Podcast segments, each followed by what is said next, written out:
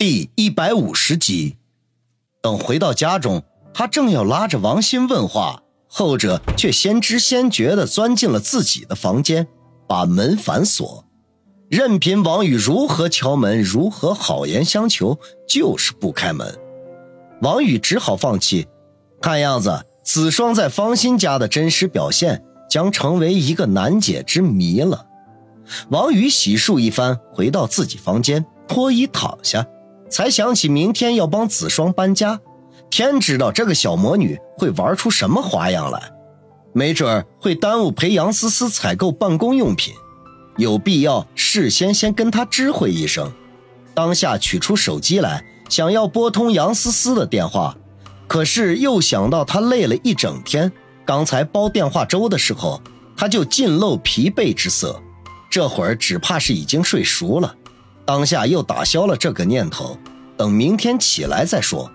躺在床上翻来覆去半天也难以入睡，他又取出那只苹果手机来摆弄，学着下载了两个游戏玩了一会儿，觉得十分的无聊，便打开微信看看林雪飞是否给他回复，结果音信全无。失望和无聊之下，他点开摇一摇的功能。随便的摇了一下，结果立刻有个叫做青丝的人要求加为好友，看看距离三千米之内。王宇点开对方头像，是个女孩的背影，备注里写着“青丝只为爱人书”，古里古怪的。王宇小声的嘀咕了一句，确认加为好友。他用自己平时习惯的口吻发了一句：“Hello，美女，这么晚还没睡啊？”隔了许久，对方才回道：“你不是也没睡？”王宇捏着下颌想了想，回道：“漫漫长夜无心睡眠，想找个知心人谈谈心。”对方很快回：“每个夜晚，对每一个人来说，都是空虚寂寞的。有些人喜欢倾诉，有些人喜欢倾听，可我……”两者都不是。王宇看着好笑，心说还真是个有趣儿的人，当即回复：“你的意思是，你不喜欢和人谈心？”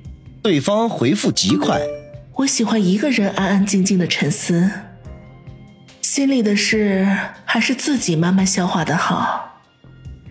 心中有结，自己都解不开的话，找谁谈心都没有意义。人呐。”总是要靠自己的。王宇看着他的回复，好奇心越来越强，心中暗想：不知道手机背后是个什么样的人，是美是丑，是高是矮，是胖是瘦，是男是女。想到最后一个问题，他感觉到浑身起了一层鸡皮疙瘩。如果青丝是个男的，那他大半夜的想要找对方谈心，岂不是恶心死人？一念及此，他赶紧把手机收起，心说：“还是别聊了，万一找来一个人妖，可消受不起啊！”没想到这个时候，青丝又发来了一条信息，按耐不住好奇心，他还是打开了手机屏幕。怎么不说话了？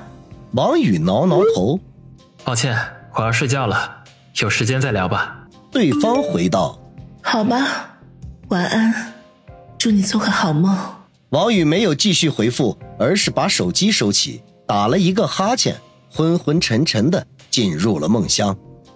浑浑噩噩中，他梦见了自己和那个叫青丝的人见面了。果然和他料想的一样，对方是个男人，光着膀子追着他要求交往，吓得他玩命的跑，最后跑进了一条死胡同。那个男人出现在面前，得意的哈哈大笑，说：“ 王宇，我们亲亲吧。”说着，嘟着大嘴唇就亲了过来。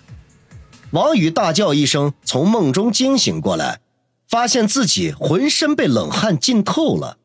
回想梦中的情景，不由得暗骂了一声晦气，翻出苹果手机来，打算把那个叫青丝的人从好友里删除。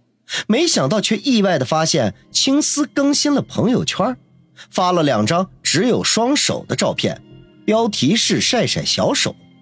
那是一双十分细腻白嫩的小手，手背平伸，露出四个可爱的小肉窝来，手心摊开，红白相间，令人忍不住想要亲上一口。王宇看着这两张关于手的照片，不由得一阵的发愣。这分明是个女孩子的手，难道自己猜错了？青丝真的是个女孩子？他正满心疑窦的时候，林雪飞忽然发来了信息。他心中大喜，暂时把关于青丝的事情放在一边，点开林雪飞的信息。王宇，对不起，这两天我实在太忙了，没有机会和你联系。我刚刚收工才看到你消息的。唉，也不知道你现在睡没睡，有没有一天到晚的想我？啊，我现在很累很疲惫，特别想要见到你，依偎在你的怀里，好好的休息一会儿。对不起，我又开始胡思乱想了。你这几天过得怎么样？一切都还好吗？每天出车的时候一定要注意安全哦，也不要太辛苦，钱是永远赚不完的。等我忙完了这段时间，我会推掉所有的邀请，好好的休息几个月。到时候，我们就有大把的时间在一起了，想想就令人期待呢。就是不知道你会不会讨厌我？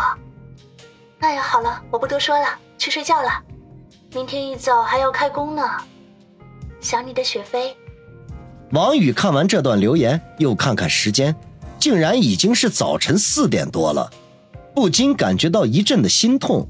林雪飞实在太过辛苦了，犹豫了半天，很想打一个电话过去，可最后还是放弃了。本来林雪飞休息的时间就不多，他不能再去打扰他，甚至连这一条留言他都没有回，免得他分心无法休息。再次躺下，美美的睡了一个回笼觉。睁开眼睛时，已经是早上七点过一刻了。家里没有一丝一毫的动静，看来父母已经出宫，小新也上学去了。他叹了口气，从被窝里爬出来，看样子全家上下就属他最懒散了。收拾妥当，锁好家门，他便开车直奔方心家。路上拨通杨思思的电话。告诉他今天上午有很重要的事情需要解决，肯定会晚点去公司。如果他未能及时的赶到，就让公司的员工陪他去采购办公用品吧。杨思思似乎早就料到了似的，语气轻松的说道：“算了，你忙你的吧，我会安排人去的。”王宇听他这般说，心里头有些发慌。思思，你没生气吧？杨思思笑道。王总，我有什么好生气的？咱们职务不同，分工自然也不同。你负责掌握大局，我负责实际操作，都是应当应分的。王宇越听越觉得心里没底，试探的说道：“思思，要不然我先陪你吧，其他的事情可以先放一放，只要你别生气，怎么都好。”杨思思咯咯笑道：“好了，大色狼，不和你开玩笑了。”公司里的事情你不用操心，只管去办你的正事吧。我会全力以赴的帮你经营好这家公司的。王宇听他叫自己大色狼，提起的心才算渐渐落地，感激的说：“思思，谢谢你。”心中却有些愧疚。对不起，思思，我也是没有办法。等搞定了子双，我一定去公司帮忙。跟我还说什么客气？这两天有空来公司看一眼，和新员工们打声招呼。总得有几分老总的样子。杨思思收起笑声，正色地说：“收到。”王宇笑着收了线，心情变得十分的轻松，暗暗下定决心，等子双的事情告一段落之后，他便静下心来，好好跟杨思思学习一下公司的管理，做一个有真材实料的老总，也为以后事业的发展奠定坚实的基础。带着对未来美好的憧憬。王宇来到了方新家的楼下，仰头看去，只见方新家的窗子开着，子双正趴在窗口向下看着。见到他的车子，立刻高兴地挥手喊道：“子双穿着单薄清凉的睡衣，趴在阳台的窗口向王宇挥手。尽管距离比较远，可是胸前依旧是波涛汹涌，而且还是真空的。